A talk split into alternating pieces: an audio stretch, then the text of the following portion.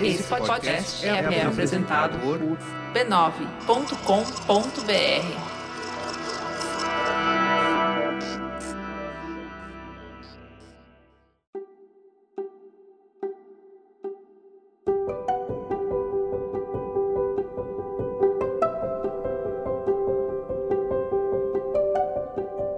Bem-vinda, bem-vindo ao Autoconsciente.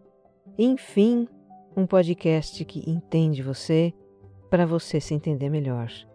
Eu sou Regina Gianetti, instrutora, praticante de mindfulness, em essência, alguém como você, apenas um ser humano em busca de paz interior. Eu faço este podcast para compartilhar reflexões e ações para uma vida com mais autoconsciência. A minha intenção é que ao terminar um episódio, você se sinta melhor do que quando ele começou. E isso sempre funciona, viu? Olha, se você me escuta aqui pela primeira vez, eu te convido a escutar o episódio zero, em que eu explico o propósito do podcast. O autoconsciente é serial. Os episódios têm uma sequência em que os temas vão se aprofundando. Eu convido também a me acompanhar no Instagram, onde eu posto conteúdos dos episódios, faço lives e interajo com os ouvintes. Os meus perfis estão na descrição deste episódio.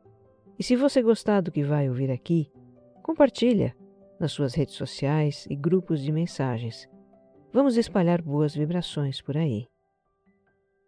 É 20 de agosto de 2020 quando eu gravo este episódio e está sendo um dia muito especial. Hoje eu lancei o meu primeiro livro e o título é Que Você Esteja Bem em Tempos de Incerteza. Ele traz o texto de 15 episódios do Autoconsciente escolhidos a dedo para apoiar você em momentos de incerteza.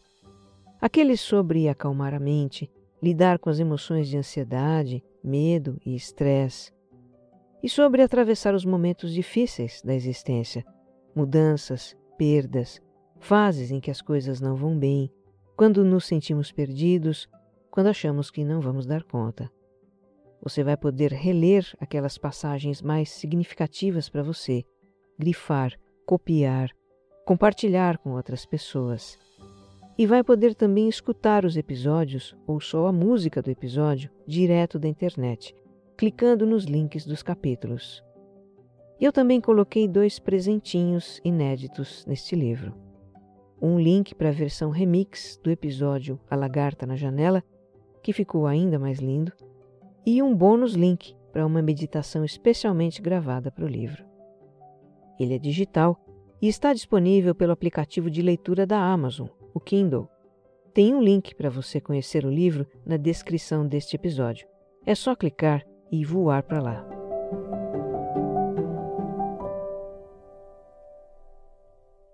Episódio 70 Johnny e Tequila sobre os nossos impulsos.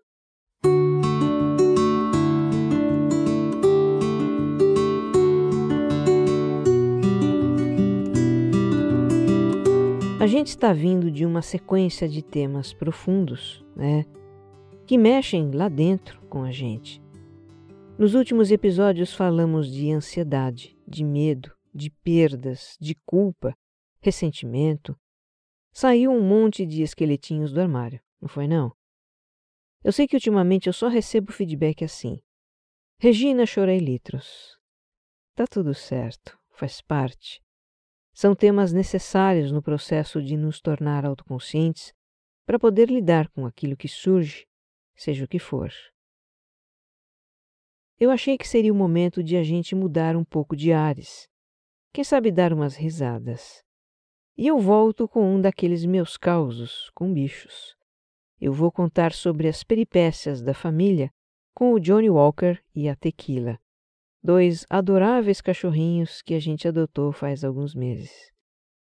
Depois da partida do Tico, em novembro do ano passado, eu contei sobre isso para você no episódio sobre perdas, não foi? Então, depois disso, pela primeira vez em 17 anos, a nossa casa não tinha mais cachorros. Eu fiquei muito sentida com essa perda e disse para o meu marido: Eu não quero mais cachorros por enquanto. Vamos dar um tempo. Mas foi como se não tivesse dito nada, né? Não deu três meses e ele e a minha cunhada começaram uma campanha declarada por uma nova adoção. Dia sim, outro também, eu recebia deles mensagens compartilhadas de cachorrinhos fofos para adoção. A maioria das fotos eu nem olhava, mas eles não desistiam. Um dia eu recebi a foto de dois irmãozinhos com umas carinhas lindas, umas orelhas compridas, e confesso que o meu coração balançou. Nesse dia eu retornei um comentário, algo do tipo: Olha, esses quase me convenceram. Pra quê? Era a deixa que meu marido estava esperando. Dias depois ele apareceu em casa com dois irmãozinhos. Não aqueles, mas outros igualmente irresistíveis. E começou mais uma história da minha vida. Mas não vamos ficar só na história.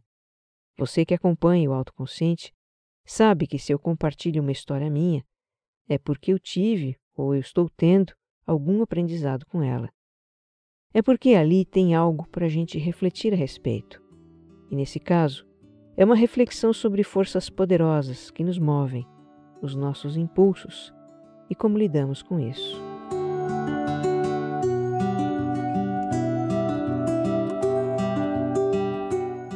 É sexta-feira, 28 de fevereiro, e no meio da tarde eu escuto o carro do meu marido parando na garagem. Ele entra em casa com uma colega do trabalho, cada um trazendo uma bolinha felpuda no colo. Uma bolinha cor de caramelo, a tequila, e uma bolinha preta, o Johnny Walker. Eu fiquei muda.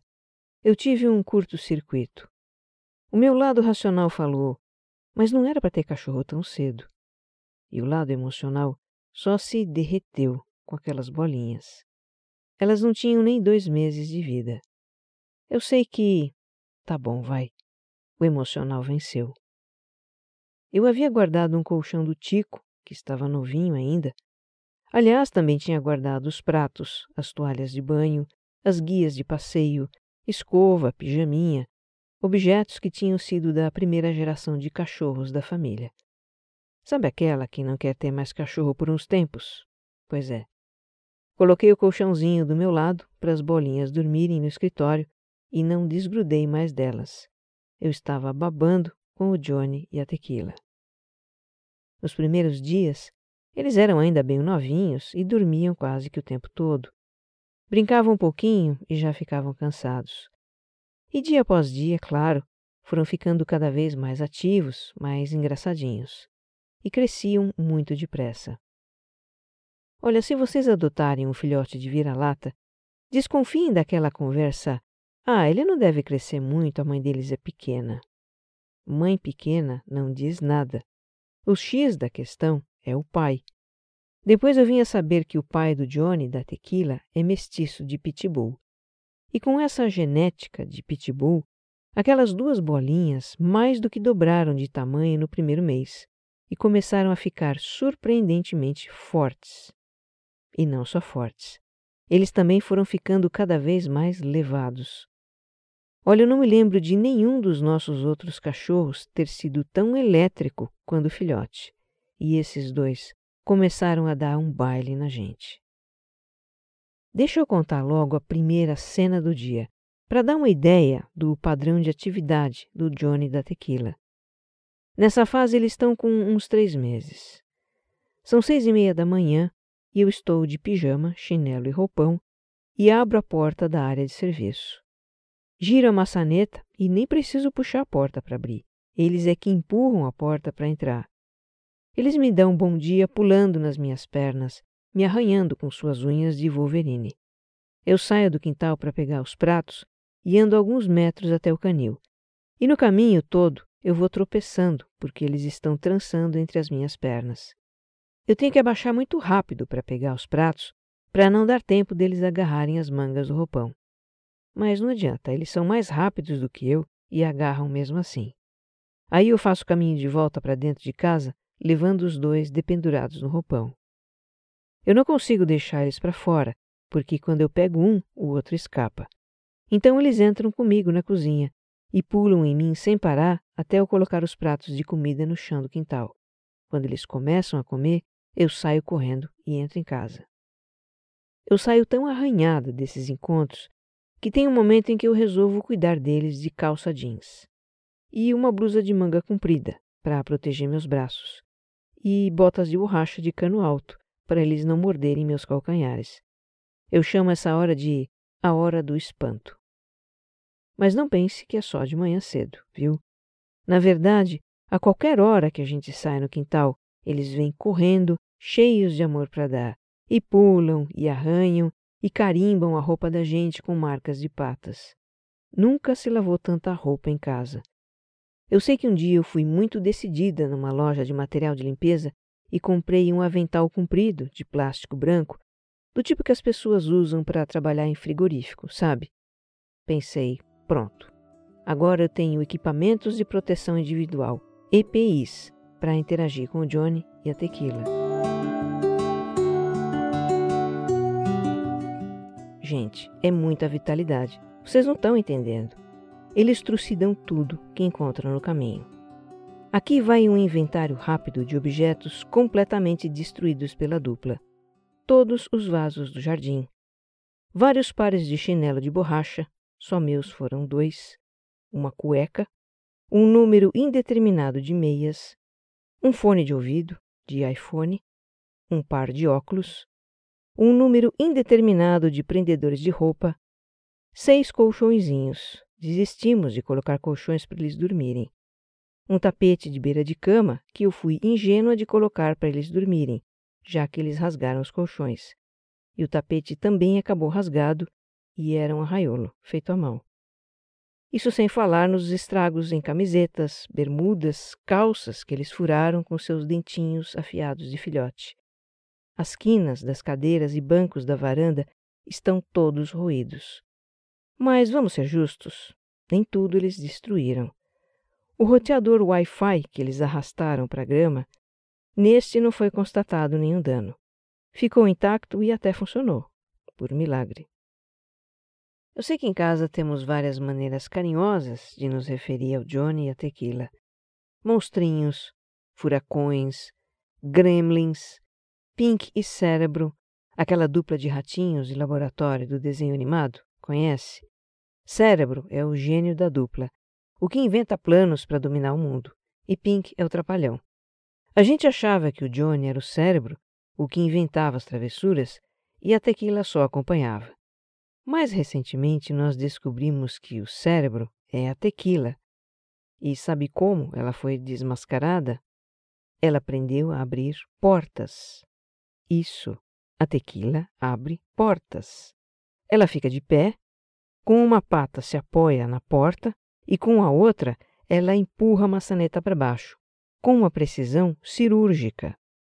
Eu sei que agora a gente precisa passar a chave nas portas para eles não entrarem, porque se entram, é um Deus nos acuda. Pulam no sofá, catam peças de roupa, fuçam o lixinho dos banheiros, vão roer mamão na fruteira, não dá. Com Pink e cérebro você não pode bobear. O problema é que eles estão sempre na sua frente. Tem um cômodo aqui em casa que a gente chama de estúdio. Ele fica na parte externa, tipo uma edícula.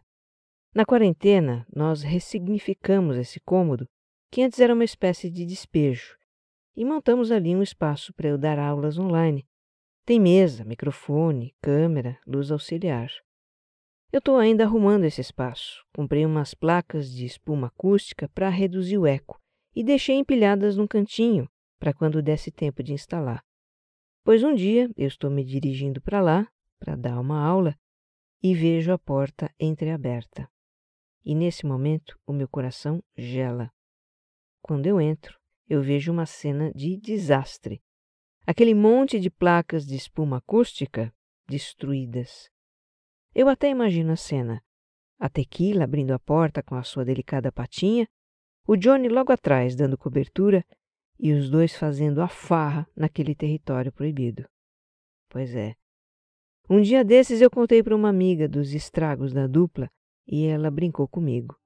Mas também, com esses nomes, o que você queria? Bom, se a gente soubesse que batizar cachorro com o nome de bebida alcoólica ia dar nisso, eu juro que ia pensar em algo mais leve. Podia ser nome de chá, camomila e hortelã. É, mas agora é tarde.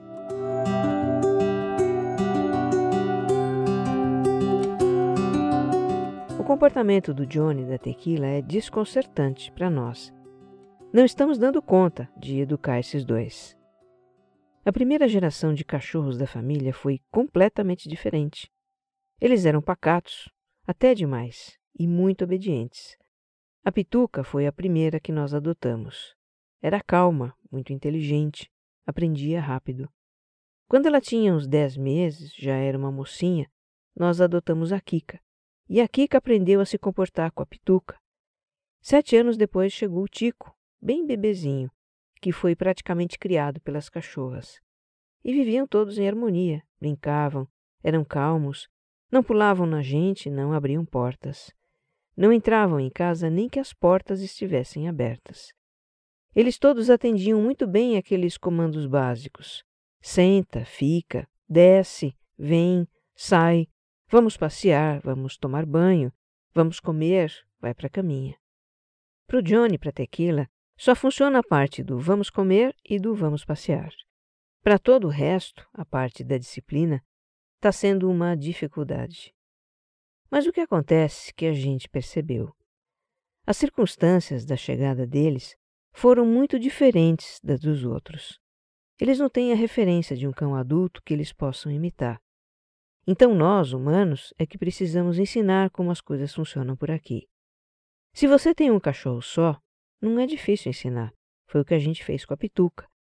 Mas dessa vez são dois cachorros nascidos juntos, que competem entre si desde que nasceram. Competiam para mamar no meio de outros N cachorrinhos, competiam para comer na mesma tigela, e mesmo depois que vieram para cá, continuaram competindo. Se eu coloco os dois para comer lado a lado, cada um com o seu prato, eles ficam fazendo zigue-zague o tempo todo, comem um pouco de cada prato. Onde um vai comer, vai o outro. E quando aquele primeiro vai para o prato que o outro deixou, o outro vai também. Johnny Tequila comendo é a versão canina do fenômeno FOMO, Fear of Missing Out, ou o medo de estar perdendo alguma coisa.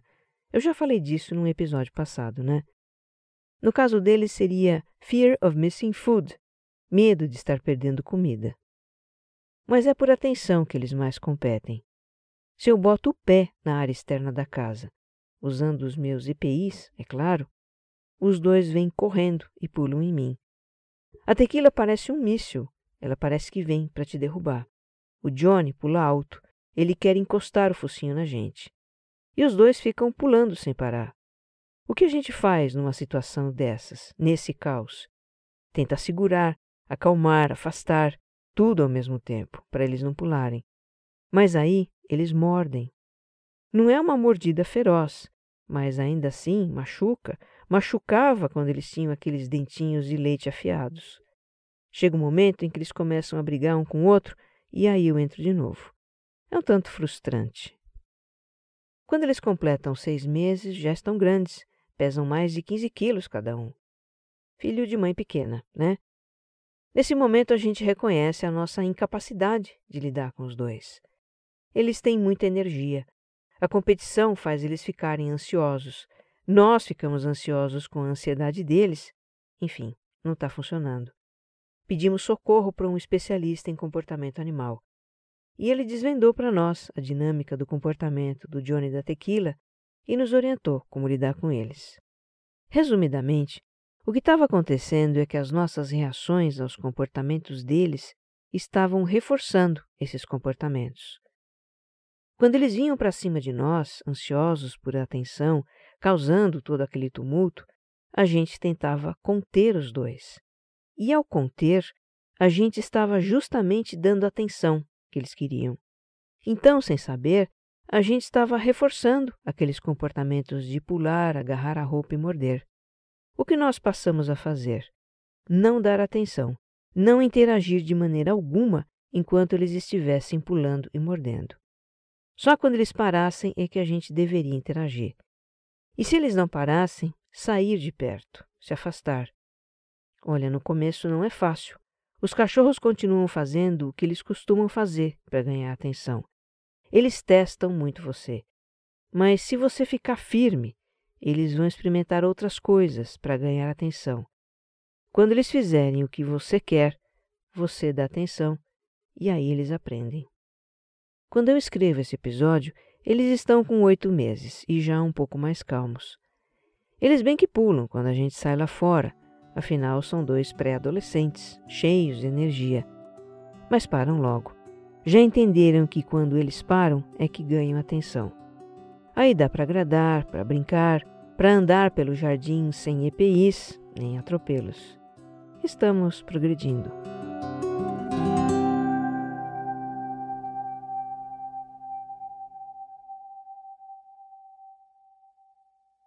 Olha, com essa história eu não só aprendi algo sobre cachorros, mas refleti um pouco sobre a nossa natureza também. Dá até para traçar um paralelo entre os instintos do animal e os impulsos dos seres humanos, guardadas as grandes diferenças entre as duas espécies, é claro. O cachorro, por instinto, ele busca a atenção do seu tutor, daquele ser humano que lhe dá carinho, alimento e conforto ainda mais quando ele é filhote e muito dependente de atenção e cuidado. Ele fica ansioso por receber atenção e se agita, late, abana o rabo, pula, faz qualquer negócio para ganhar um afago.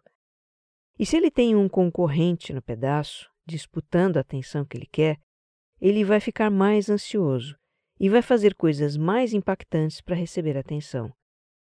Ele pode ter até atitudes que a gente entende como destrutivas, agarra sua roupa, morde você. É o jeito dele dizer: Ei, olha para mim. Eu observo no Johnny e na Tequila o quanto eles ficam ofegantes e agitados na nossa presença. É muita energia. Tentar controlar, reprimir esse instinto do cachorro já deu para perceber que não funciona. Ele não tem uma racionalidade para entender que muito daquilo que ele faz para ganhar atenção não é adequado. Se você reprimir, vai provocar ainda mais ansiedade no cão e comportamentos mais destrutivos também. Já o ser humano não tem instinto. Embora a gente até use essa palavra, instinto é do animal. Segundo Freud, o pai da psicanálise, ser humano tem impulsos, tem pulsões. A pulsão é uma necessidade psíquica e ao mesmo tempo orgânica que nos move, e é uma força poderosa também. Freud dizia que temos a pulsão de vida, o desejo, não só sexual, mas que também nos move para a satisfação das necessidades, para a realização de objetivos. E temos a pulsão de morte, de destruição, de desagregação. Eu não me atrevo a simplificar conceitos freudianos que são tão complexos. Quem sou eu para fazer isso, né? Mas apenas compartilhando aqui como eu entendo, a pulsão de morte estaria na origem de atitudes destrutivas, agressivas ou autodestrutivas, para pôr fim a um sofrimento, uma agonia, um desespero, uma situação insuportável. Na teoria freudiana, as pulsões vêm de uma instância da nossa psique que ele chamou de id. Quando somos bebês recém-chegados ao mundo, somos unicamente esse id, que é movido pela busca do prazer e evita o que traz desprazer. O id é puro impulso. Não tem inibição, não está nem aí para ninguém, não tolera frustração, busca a solução imediata para suas tensões. Enfim, é a nossa parte primitiva, espontânea, criança. Outra instância da nossa psique, na teoria de Freud, é o ego. Quando começamos a crescer, descobrimos que não somos o centro do mundo e que existem limites às nossas vontades. Começamos a adaptar os nossos comportamentos, a modular os nossos impulsos para receber amor, aprovação e também conseguir o que queremos, mas de uma forma mais elaborada, com negociação, com artimanhas. O nosso ego é um grande estrategista. Uma terceira instância da psique, segundo Freud, é o superego, que é a consciência dos limites, da moral, das convenções sociais, costumes, normas e leis. O superego restringe, inibe, reprime, gera culpa e vergonha. A gente poderia entendê-lo como um juiz interno, crítico e punitivo. A gente até já falou disso aqui no autoconsciente em outras ocasiões, né? Tem também a instância do inconsciente, mas sobre essa a gente vai falar em episódios futuros, tá? Aliás, vai dar o que falar esse nosso inconsciente. Mas enfim, Normalmente nós nos percebemos desde a perspectiva do ego, que é o centro da psique. É a identidade que a gente construiu e o jeito de ser com que funcionamos no mundo. No primeiro momento, quando Johnny e a Tequila começaram a bagunçar muito, ignorar os limites e a disciplina que eu queria colocar para eles, isso confrontou a estrutura de controle do meu ego. Controle que eu gosto de ter no meu espaço, minha casa, meu local de trabalho, que eu mantenho em ordem. Controle também dos meus impulsos.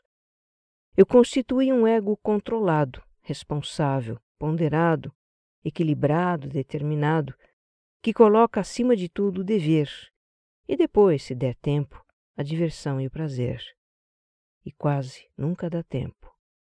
Eu reconheço que negligencio um tanto esse meu id, essa minha parte criança, que adoraria ficar à toa às vezes, vadiar um pouco, devorar um pacote de balas de goma, rir de bobeira, fazer algo só por prazer. O Johnny a tequila, com a sua inocência, seu jeito estabanado e caótico, suas travessuras do arco da velha, eles não estão nem aí para o meu ego controlado e responsável. Eles só chamam a minha criança para brincar. Uma hora dessas, eu ainda vou rolar na grama com eles. Que você esteja bem. Um abraço.